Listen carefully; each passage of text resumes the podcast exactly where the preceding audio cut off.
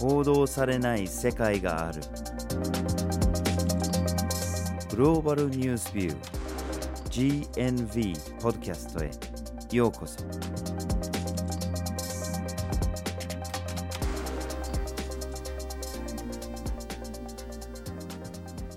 バージル・ホーキンスです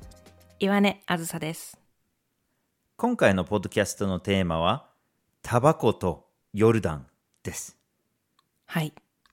タバコというものが極めて人体に有害っていうことはもう数々の研究から分かっていて、例えば喫煙が男性の肺がんの90%以上を引き起こしているというふうにも言われています。さらに喫煙者の半数がタバコが原因の何らかの不調によって亡くなるということも分かっていますし、世界では副流煙を入れて年間で800万人がタバコによって命を落としています。はい、しかし近年では喫煙が減ってるんじゃないかというイメージを持たれてる人たちがいるのかもしれないですね。まあニコチンとかが入ってない電子タバコとかっていうのも増えてきてますし過去に比べて喫煙者が減ってるだろうと思われるかもしれないんですけれどもこれはどちらかっていうと高所得国での減少なんですよね。うん。その代わり低所得国を対象にしてタバコ会社がどんどんどんどんその市場を開拓しようとしてるっていうのが現実なんですね。うんで今回はヨルダンっていう国に着目してこの喫煙状況を見ていきたいんですけれどもなぜヨルダンかっていうとこの国が、まあ、喫煙率が世界一の一つだというふうにされています。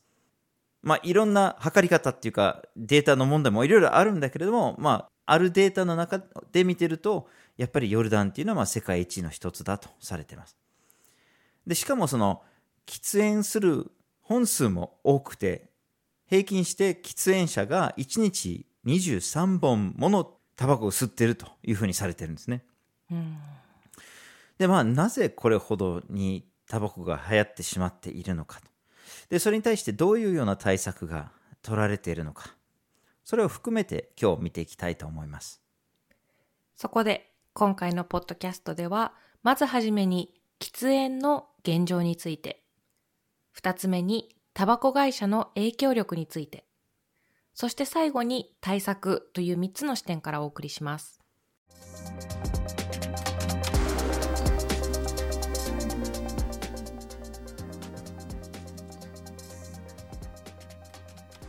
ではまずはじめに喫煙の現状について見ていきましょはい。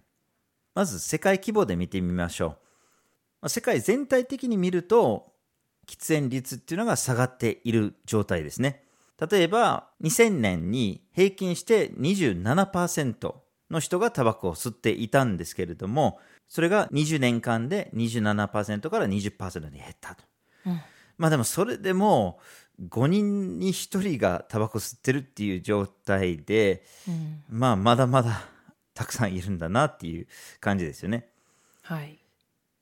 で、まあ地域には差はあるもののどの地域でもこの期間で一応喫煙率っていうのが下がっていたというふうに言えるとされてます。はい。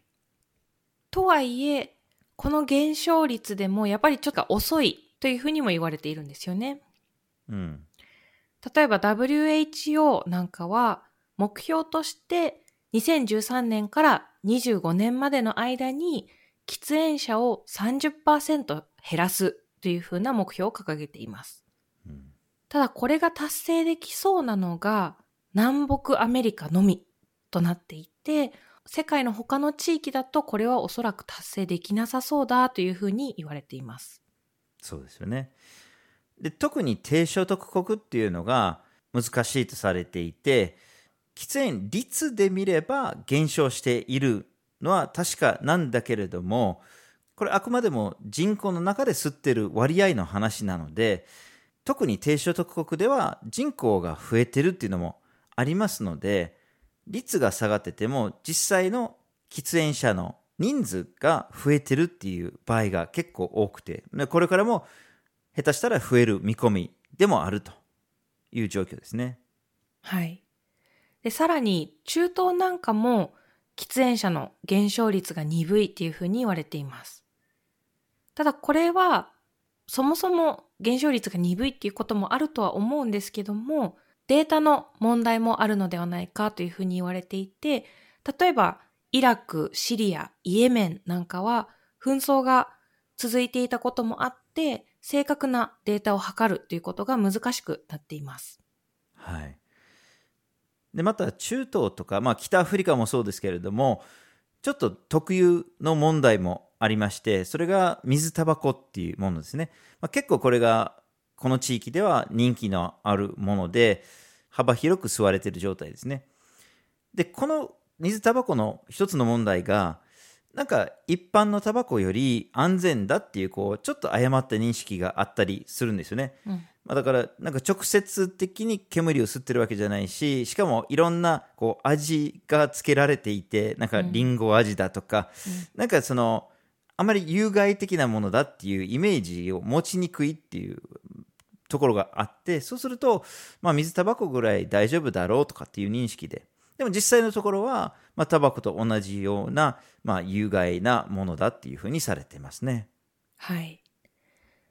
そして、今回着目していくヨルダンなんですけども、世界地図なんかを見ていただければわかるように、中東の国々と接しています。シリア、イラク、サウジアラビア、イスラエル、パレスチナと接している国の一つです。うん、そして、イスラエル・パレスチナと接しているということもあって、パレスチナ難民がたくさん暮らしている国でもあります。うん、また、ヨルダンは観光業が盛んということもあって、なぜかというと、死海という非常に塩分濃度の高い湖ですね。これがある。で、さらには遺跡なんかもあったりして、世界中から観光客がやってくるような国です。はい。じゃあヨルダンでのタバコの状況をちょっと見ていきましょう。タバコという植物っていうのは、まあ、ヨルダンでも少しだけは生産してはいるんだけれども、まあ、ほとんどは輸入物ですね。で、まあ、すっごい量を輸入していて、まあ、タバコ関連品の輸入額で見ると、約1.8億米ドルですね、年間。これ結構大きな金額ですよね。うん、そうですよね。これ、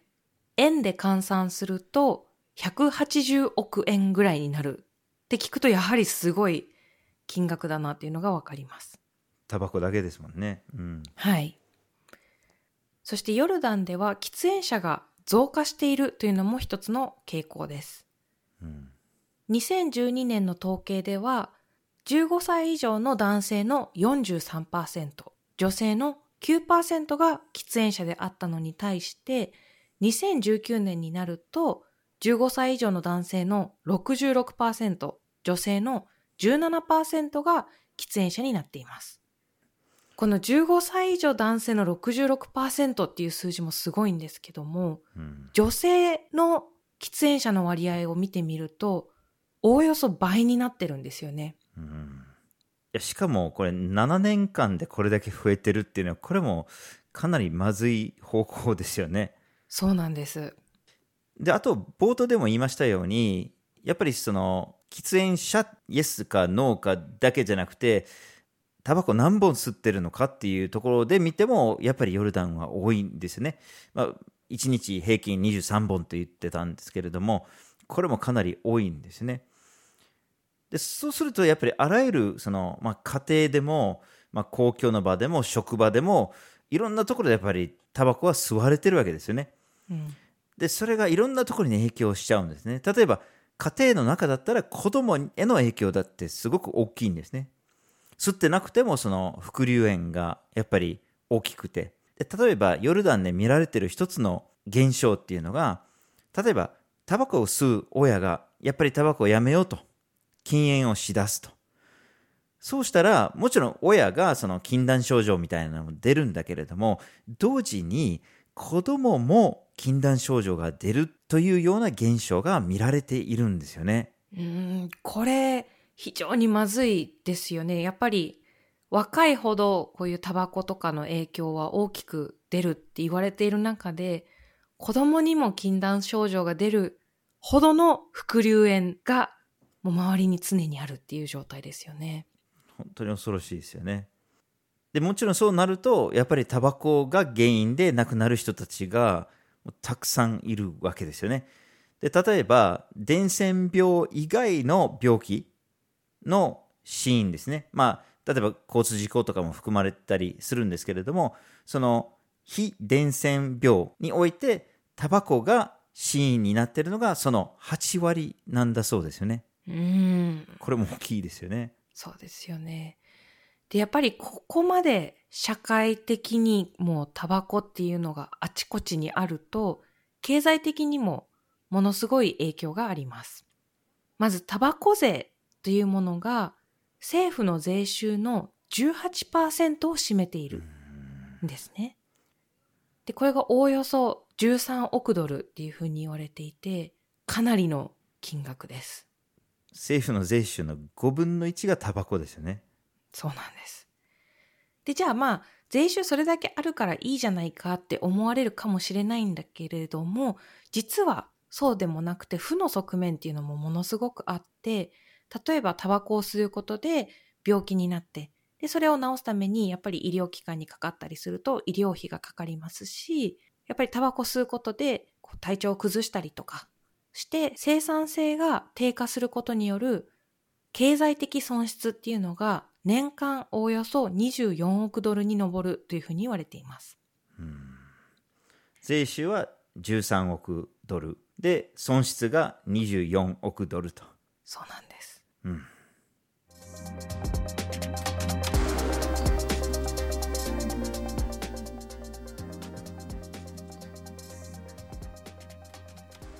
では続きましてタバコ会社の影響力について話をしましょはい。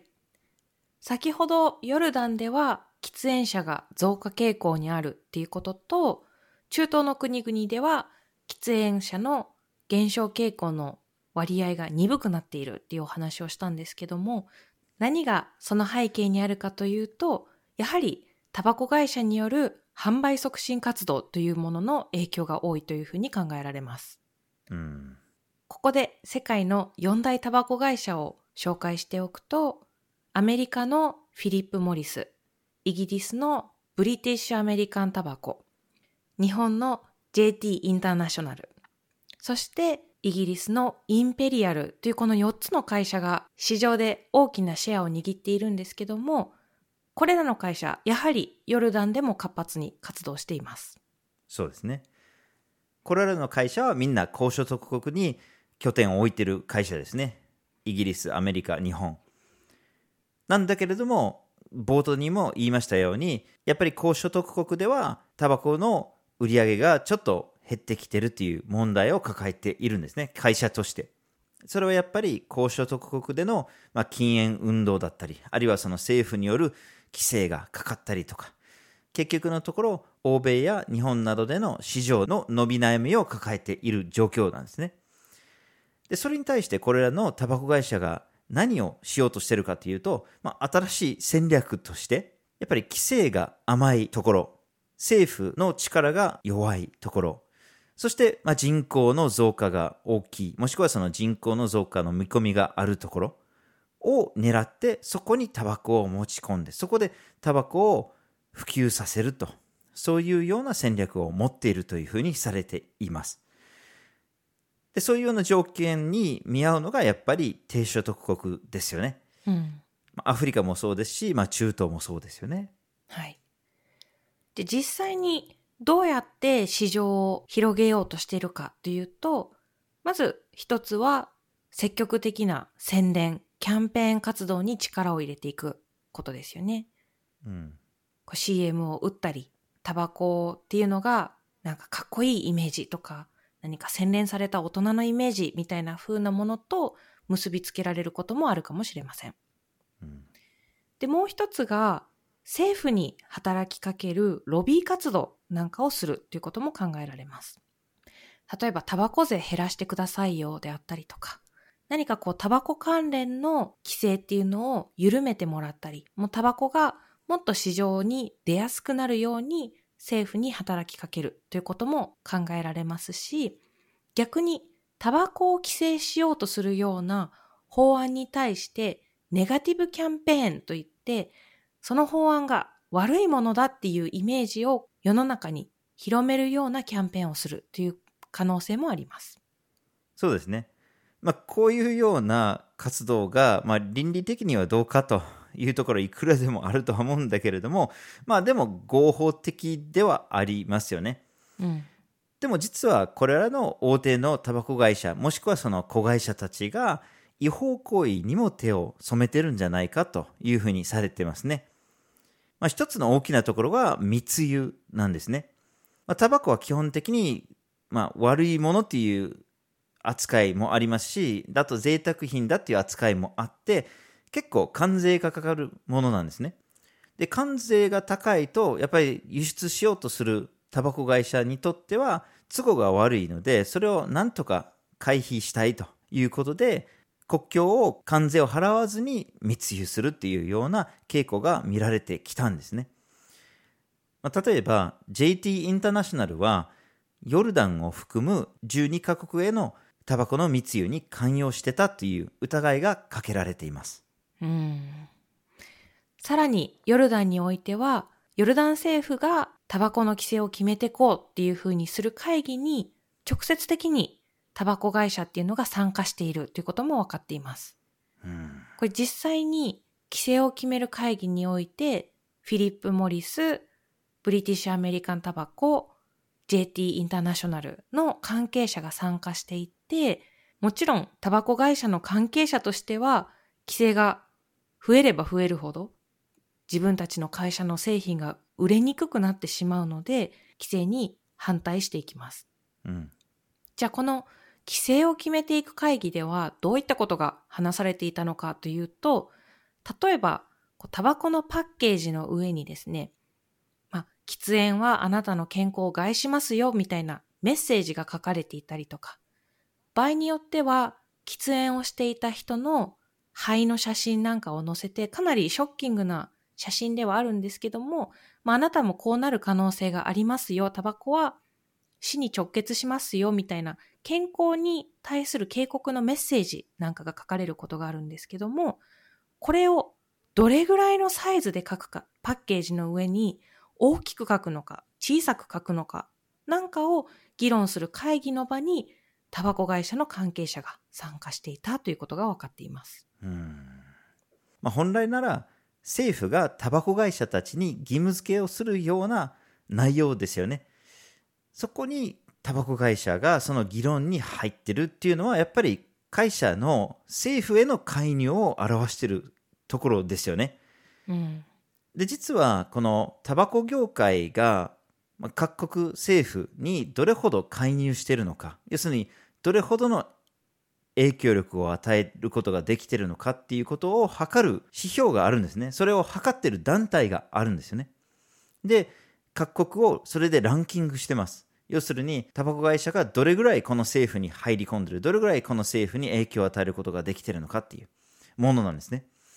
1位は世界で1位は日本なんですよね。うん。でまあこの1位っていうポジションには、まあ、例えば日本政府が JT の株を持ってるとかっていうのもあったりするとは思うんですけれどもそれでもまあ1位なんですね。うん。で実は世界で2位がヨルダンなんですね。まあ今のようなこの規制を決める会議にタバコ会社が入ってるとかそういうようなものも反映されて2位なんですね。であとまあ10位まで行くと、まあ、アメリカとか中国とかも入ってるんだけれども大半は低所得国ですよねやっぱり低所得国の政府にタバコ会社たちがやっぱり入り込みやすいっていうのが現状ですよね。はい。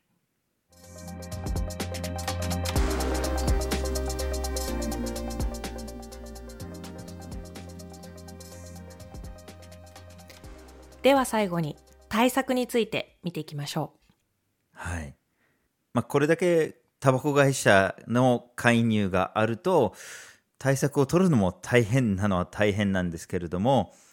そこでやっぱり期待したいのは、ヨルダンの政治家だったり、あるいはその医療従事者だったりなんですけれども、実はこの政治家たちも医療従事者たちも喫煙者が多いんですよね。う。うん。まあ、例えば、ヨルダンの医者の3人に1人が喫煙者だそうなんですね。で、また、その政治家たちも吸ってる人が多くて、で、すごい面白くおかしく語られるエピソードとして、国会でタバコを公共の場で禁じるか禁じないかっていう法案が出た時に、タバコ吸いながら投票する政治家がいたとかっていうような、えー、話もあるんですね。うんまあそうするとやっぱり政治家も医師もなかなか巻き込めない以上はやっぱりなかなか進まないっていう部分もありますよね。はい。で、そうなってくると、じゃあ誰が喫煙を減らしていく活動をしてくれるのかというと、実は草の根レベルでの活動っていうのが行われていたりもします。うん、市民組織として反喫煙を掲げた活動家だったりとか、グループっていうのが活動をしていて、例えば学校で喫煙っていうのはこういう害がありますよ、こういうところが良くないですよっていうような講演会を行ったり、でもしくはその情報を載せたパンフレットとか本みたいなものを作成して、それを配布したりすることで、直接喫煙者になっている大人に働きかけるっていうこともできるかもしれないんですけども、まずはこれから喫煙者にならないために子供たちに働きかけようみたいな流れがあって、まあ、そうやって子供たちに喫煙の弊害なんかを話すことによって子供から自分の親に学校でこういうことを習ったから禁煙してほしいっていうふうに働きかけるっていう効果も期待されます。そうですね。そういうような働きかけもあって、まあ、ようやく政府もその重い腰を上げたっていう感じですかね。まあ、例えば、ヨルダンの保健省がノータバコデーとかを、要するに一日だけでもみんなでタバコをやめましょうとかっていうようなイベントを作ったり、あるいは禁煙クリニックを設立したりもしてますね。まあその禁煙したい人たちがそこでま相談ができるとか、まあいろいろとどういうふうにしたらうまく禁煙ができるのかっていう相談をするところですね。あるいはそのユニセフとか WHO などのような、まあ、国際機関と協力したりをしてて、で、そこで、まあ、メディアを通じて、まあ、新聞だったり、テレビだったり、オンラインだったり、まあ、いろんなキャンペーンを一緒に実施していくっていうような活動が、まあ、近年増えてきたというふうに言えるかと思います。はい。まあ、そういったこともあって、2008年には、公共の場で喫煙をしてはいけませんよ。喫煙禁止ですよということが決められてはいたんですね。うん、ただこれがなかなか守られていなくて、とはいえみんな公共の場で喫煙をしてしまうというような状況があったんですけども、2019年に政府が喫煙は健康上の緊急事態であるとして罰則を強化し始めました。はい。そして追い打ちをかけたのが新型コロナウイルスですね。2020年からなんですけれども、やっぱり喫煙者っていうのは重症化しやすいっていうことが分かって、ヨルダンとしてもやっぱり非常にまずい状況にはなるわけですね。コロナが流行ると、どんどんどんどん多くの人が重症化していってしまうということで、まあ、さらに規制を強化しようとしたんですね。ただコロナがある中でもう一つ問題となってくるのが観光業への打撃が来るんですね、うん、誰も動けない誰も入国できないっていう状況でヨルダンがすごい頼りにしてたこの観光業からの収入っていうのが、まあ、どんどんどんどんなくなってしまうんですね。同時に多くの人にタバコをやめさせようとしてるとやっぱり今度はタバコによる税収っていうのも減っていってしまうと。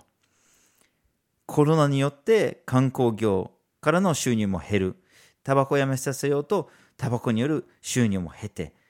まあ、ヨルダンの予算としても非常に厳しいような状況が現れたんですね。うんとはいえやはり人々の健康っていうのを考えた時に喫煙者を減らしていくことが重要になっていくかなっていうふうに思うんですけどもやはりここまで見てきたようにヨルダンのケースだと、まあ、政治家医師が喫煙者だからなかなかその規制が進まない、法整備が進まないという側面もあるんですが、やっぱり対策を妨げているというか、ヨルダンのタバコ市場に大きな影響を与えているのが大手のタバコ会社たちです。うん。で、やっぱりこういった大きなタバコ会社っていうのは、資金も豊富ですし、その豊富な資金を使って販売促進活動もする、キャンペーンもする。で、逆に規制に対してはネガティブキャンペーンをする。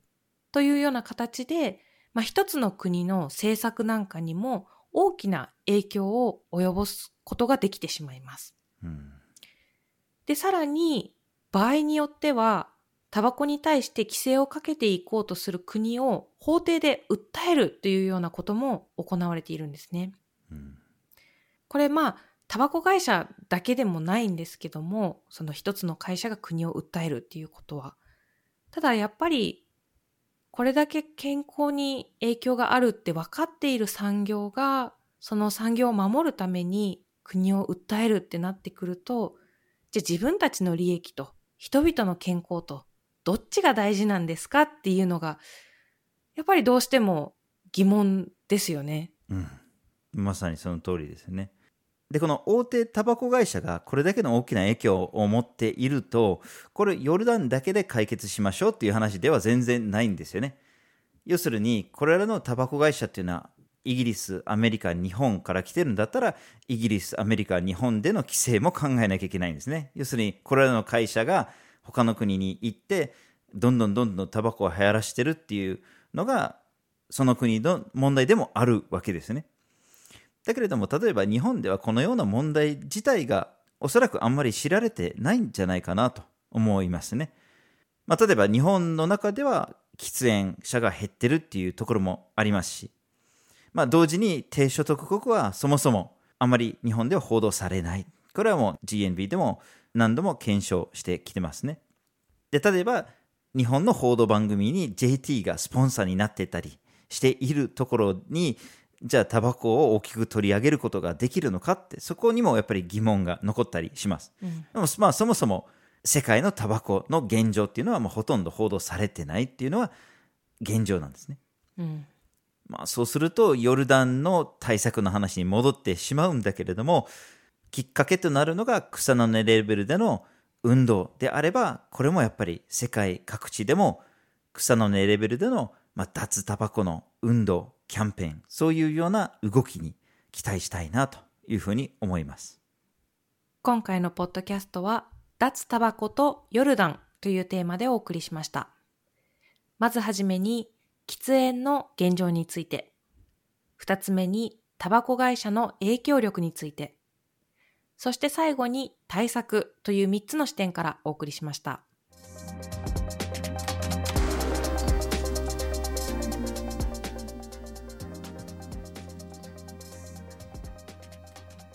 GNV は毎週木曜日19時に新しい記事をアップしています。火曜日と土曜日には、一枚ワールドもアップしています。Twitter、Facebook、Instagram でも発信しています。ポッドキャストは、毎月第1、第3月曜日に発信します。ぜひフォローしてください。次回もお楽しみに。